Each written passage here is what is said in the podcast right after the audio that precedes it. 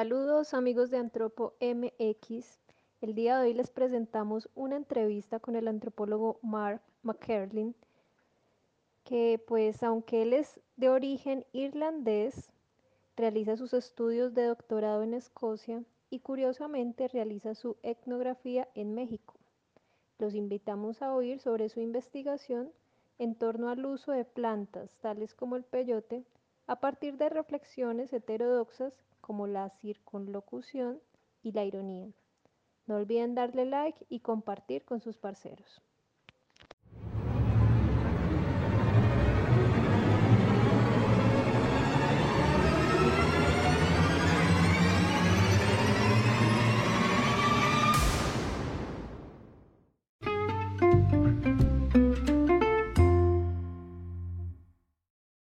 Saludos, me encuentro con Mark, Mark, McCurlin de la Universidad St. Andrews de Escocia, aunque él en realidad es un antropólogo irlandés. Este, Mark, ¿pudieras platicarnos sobre, tu, sobre ti como antropólogo? ¿Dónde estudiaste? Eh, ¿A qué te dedicas así de manera general para que te conozcan las personas que escuchan? Bueno, bueno, sí, yo, yo soy de Irlanda originalmente, yo, yo fui a, hacer mi doctorado en, uh, en Escocia. Um, yo, yo, hice una maestría en Irlanda en 2009 y, y, yo fui a México para hacer mis investigaciones uh, con los huicholes por, esta, por este proyecto. Um, primero con los huicholes y después con... con uh, ganaderos uh, que, viven en, el desierto uh, chihuahuense en, el estado de San Luis. Una pregunta, Mark. Um, ¿Qué es lo que hizo que una persona de Irlanda terminara en el desierto en México? ¿Por qué? Cuéntame. Oh. Ok, ok. Una cosa es... Um, todos que estudian antropología, no todos, pero la mayoría que estudian antropología quieren saber algo sobre culturas exóticas, ¿sí? Ese es el pensamiento que todos tienen cuando no tienen experiencia, ¿sí? Entonces, yo tenía esa idea romántica para ir a un desierto como las películas. Uh, y un desierto y yo quise, yo fui al sur de América con, no sé, 24 años, para seis meses yo aprendí un poquito de español y después yo quise regresar a, América Latina y uh, yo fui a México probablemente por los huicholes. Porque me, me interesó su, su, cultura y sus su, uh, relaciones con una planta. Ah, mira, para, para introducir al oyente, sobre el área donde trabajas en términos generales, claro, porque para proteger la privacidad de, de donde específica, ¿verdad? Pero puedes caracterizar lo, lo, el Wirikuta, el desierto de Chihuahua, de donde tú trabajas, por favor. Bueno, es en, es en el, estado de, de, San Luis, en el municipio de, de 14. Ajá. Entonces, bien, la, la, planta es peyote, ¿sí? Entonces todos saben ahora, o, mucha gente en, México sabe algo sobre ese cactus. Es un cactus uh, alucinónico um, que usan los huicholes. Pero ahora muchos vienen, uh, muchos visitantes, turistas, uh, peregrinos, Uh, vienen de diferentes partes para, para, consumir la planta. Y muchos vienen a, Real de 14, ese es un otro uh, pueblo bien famoso, fue un centro de minoría hace, hace, muchos años. Oye. Um, hace dos uh, hasta 1990 más o menos, fue el centro de minoría. Entonces, es, es, cerca de este pueblo, es como 30 40 kilómetros de este pueblo en, en el altiplano uh, potosino. una pregunta, tomando en cuenta que, eh, bueno, esta es una, una, conversación con un antropólogo eh, y la, la manera en la que nosotros hacemos investigación, pues se caracteriza como etnografía, pero conociendo, conociéndote a ti y tu trabajo, creo que hay algo especial de tu etnografía, porque no es solo una descripción de las culturas en un sentido antropocéntrico, sino que es una mirada más holística, que es justamente la, la intención de la etnografía. ¿Puedes describirnos un poco tu metodología, por favor? Sí, claro, ok. Normalmente tenemos esa idea que son los más importantes. Si somos humanos, entonces es natural, claro. Pero ese es un uh, pensamiento que viene a lo mejor de cristianidad, porque uh, Dios dice que, que um, tenemos responsabilidad para todos los los especies por el mundo. Entonces, tenemos, naturalmente, tenemos esa idea que somos los más importantes. La, segunda cosa es, que en antropología, naturalmente, tenemos la idea que mm, siempre estamos concentrados por, por humanos, pero la cosa es no necesitamos concentrar completamente por humanos. Podemos entender mejormente, podemos entender humanos sí, sí podemos concentrar por otras cosas.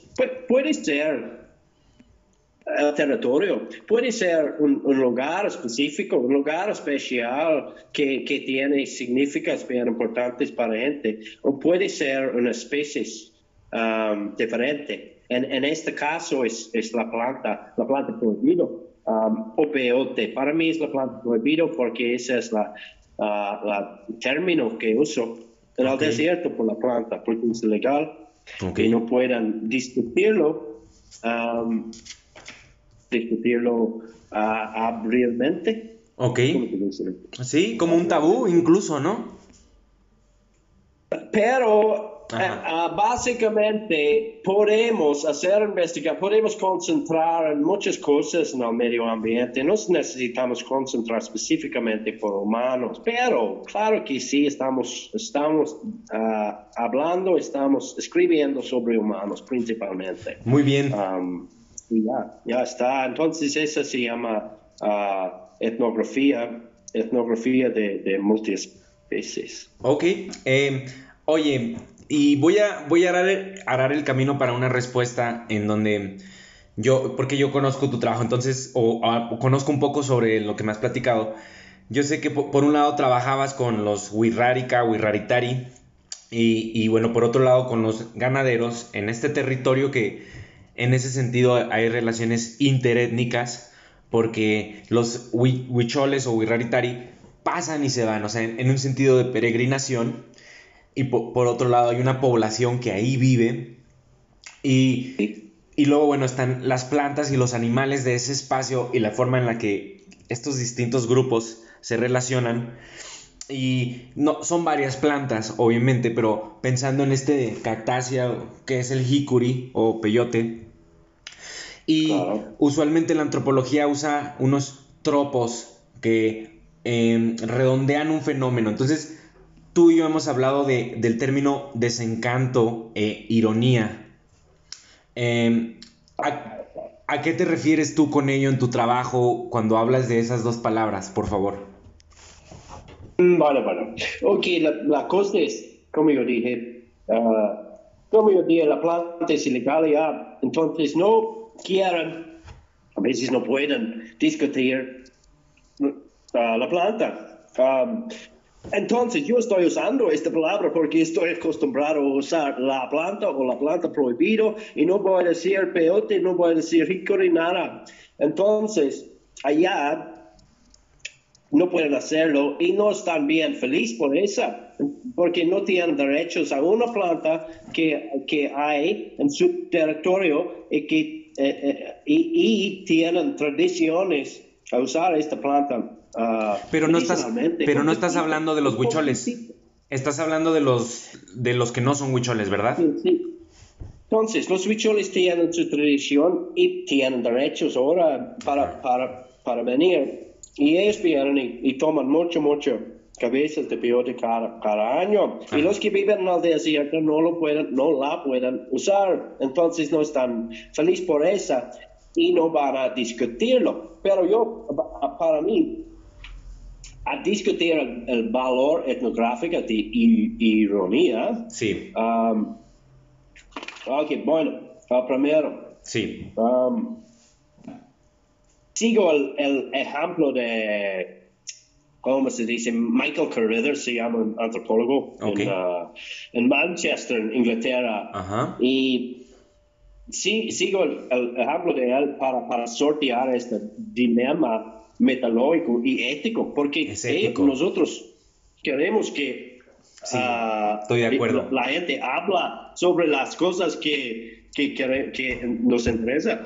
Entonces, en el desierto para mí fue bien imposible para para conseguir información de una cosa que no quieren discutir. ¿Cómo? Es imposible. Entonces, para sortear ese dilema metodológico y ético, Um, a discutir el valor etnográfico de ironía, uh, Michael Carruthers nos insta a reconocer que e, es a partir de declaraciones irónicas derivadas de la falta de voluntad para referirnos directamente a la planta en este caso, que podemos abrazar la incongruencia que alimenta el pensamiento antropológico. Como etnógrafos, por tanto, debemos reconocer en este subconúcleo la oportunidad de una visión etnográfica en lugar de una barrera a superar. Ok. ¿Me entiendes? Sí, claro que sí. Y, es importante que menciones el, componente ético de esta discusión porque eh, hay muchas cosas de ética involucradas en el quehacer antropológico y en el objeto de estudio antropológico. Entonces, eh, eso me, parece muy importante. Em, dentro de esta discusión que tú me mencionas, está de por medio algo que son los derechos. Y, esto es algo que, que, como lo platicábamos antes, es de interés antropológico, pero también social, o sea, para la sociedad en general, eh, los derechos de las personas, porque estamos hablando de territorio que tiene plantas, de poblaciones y sus derechos sobre ese territorio. se tiene muy, al menos, en el, al menos en el, en el ámbito académico y en la sociedad informada, el derecho a consumir peyote de los huicholes, pero nunca hablamos de estas personas que viven en ese territorio y que no tienen los mismos derechos sobre la planta. Y, ahí hay como algo que me parece que, tú tienes algo que decir al respecto, porque es algo muy interesante también de ética, creo, y bueno, de los usos y costumbres también. No sé qué pudieras comentarme sobre eso, por favor. La, cosa es que son tradiciones, es una palabra que no tiene no tiene definición específica y antropología es un término difícil, pero esa es una parte de la constitución de, México. Si tú tienes una tradición de usos y costumbres, ah, tú puedes conseguir derechos para cualquier cosa. Um, y para los huicholes esta cosa es, es uh, esta cosa es la planta, esta cosa es ícone. Um, pero en ellos tienen una tradición bien larga para usar la planta médicamente y no lo pueden usar porque no hay nada por la constitución para incluir ellos. Es pura, es pura entienden la constitución ah, para grupos indígenas. Ese es después de la Declaración de Derechos Indígenas en, en 1998, pienso que sí. Y por todo el mundo, grupos que tienen ese nombre indígena y que tienen la sangre correcto, la sangre derecho, ¿cómo se dice? Eh, ellos. Sí, pues la etnicidad, el reconocimiento del Estado de que son un determinado pueblo y muchas veces una lógica de, sangre y tierra, como decíamos, que, que tiene el doble filo de que es la misma frase que usaban los nazis, ¿no? Como. O sea, hay, hay cuestiones allá a definir sobre los derechos sobre la tierra y lo que significa la sangre y la tierra y bueno, perdón, que no espero no estar desviando tu respuesta, pero también creo que guarda relación con lo que dices. Esa es una cosa, y claro que sí, los sentimientos significan que, que si tú tienes la tierra y la sangre, tú puedes conseguir la derecha. Y esa suena bien peligroso. Ajá. Es peligroso también para decir esto, porque eh, los grupos indígenas en el mundo tienen, y en México también, claro que sí, tienen, tuvieron de una guerra para conseguir sus derechos y ahora finalmente tienen derechos. Y nosotros, irónicamente, antropólogos van a decir, oh, tú, Claro, tuyos tú no, no. pueden conseguir sus Claro, derechos tienes ahora razón. porque otras necesitan los derechos. Sí. Entonces, Hay que ser cuidadosos. Sí, sí, políticamente es bueno para ellos, por los grupos indígenas. Necesitamos entender eso y es necesario Claro. es necesario. Pero cuando tenemos otros grupos con, ah, no sé, situaciones socioeconómicas E históricas. son los mismos Sí. y tienen los mismos problemas sociales y políticamente, ah, necesitamos, eh, necesitamos leyes que, que puedan dar, necesitamos dar algo, derechos a ellos también, no sé, es difícil para mí para explicar en español, pero ellos necesitan derechos también, ese y nada más. Los lugareños, Pero dices, los no- lugareños de ahí. No tienen ese indígena, es, es el punto. Y por eso no pueden conseguir derechos. Entonces, no es perfecto. Bien bueno para Y no quiero decir que no deben conseguir sus derechos. Claro que no. Claro. Claro, claro. Entonces, problema con la constitución en, en México por eso, pienso que sí. Ok. Am, ¿Hay algo más que nos quieras platicar sobre tu investigación? ¿Algo que hayamos pasado por alto? ¿Algo que quieras mencionar? ¿Hasta en qué punto estás de tu trabajo ahorita? ¿Cuánto te falta? ¿O Ah, ya bueno, ah, te- como en medio de mi, de mi tesis de doctorado, más o menos, más o menos tengo um, un año escribiendo ahora, pero eh, para mí fue bien difícil para traducir todos mis um, entrevistas, entonces ya no, ya no lo... No, no había pensado en, en ese aspecto porque, digamos, yo como antropólogo mexicano, bueno, trabajo con grupos indígenas, pero uno ah, trabaja en el español, en el castellano. En cambio, tú tienes que moverte hacia el inglés y ¿es difícil para ti eso? No, no es posible, eh, no es posible. Esa es una lección, como se dice, para, para estudiantes. Ah, no es posible. Entonces, olvídalo, olvídalo. Ah, y hay información, hay datos por las entrevistas. eh, para traducir todo es perfecto, pero yo no puedo. Um, yo no puedo completamente, pero la mayoría de mi tiempo necesito para entender esas entrevistas um, y es difícil porque ya no, el, el dialecto en el desierto es, es difícil. Ok, este, bueno, pues este, damos por, por concluida la, la entrevista. Um, this was really interesting, man. Uh, I appreciate it. Let me...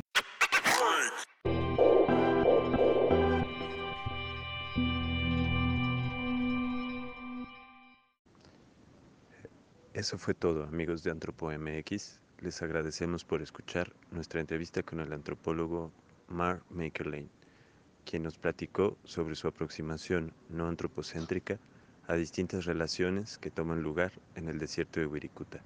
Los invitamos a darle like y compartir con sus amigos.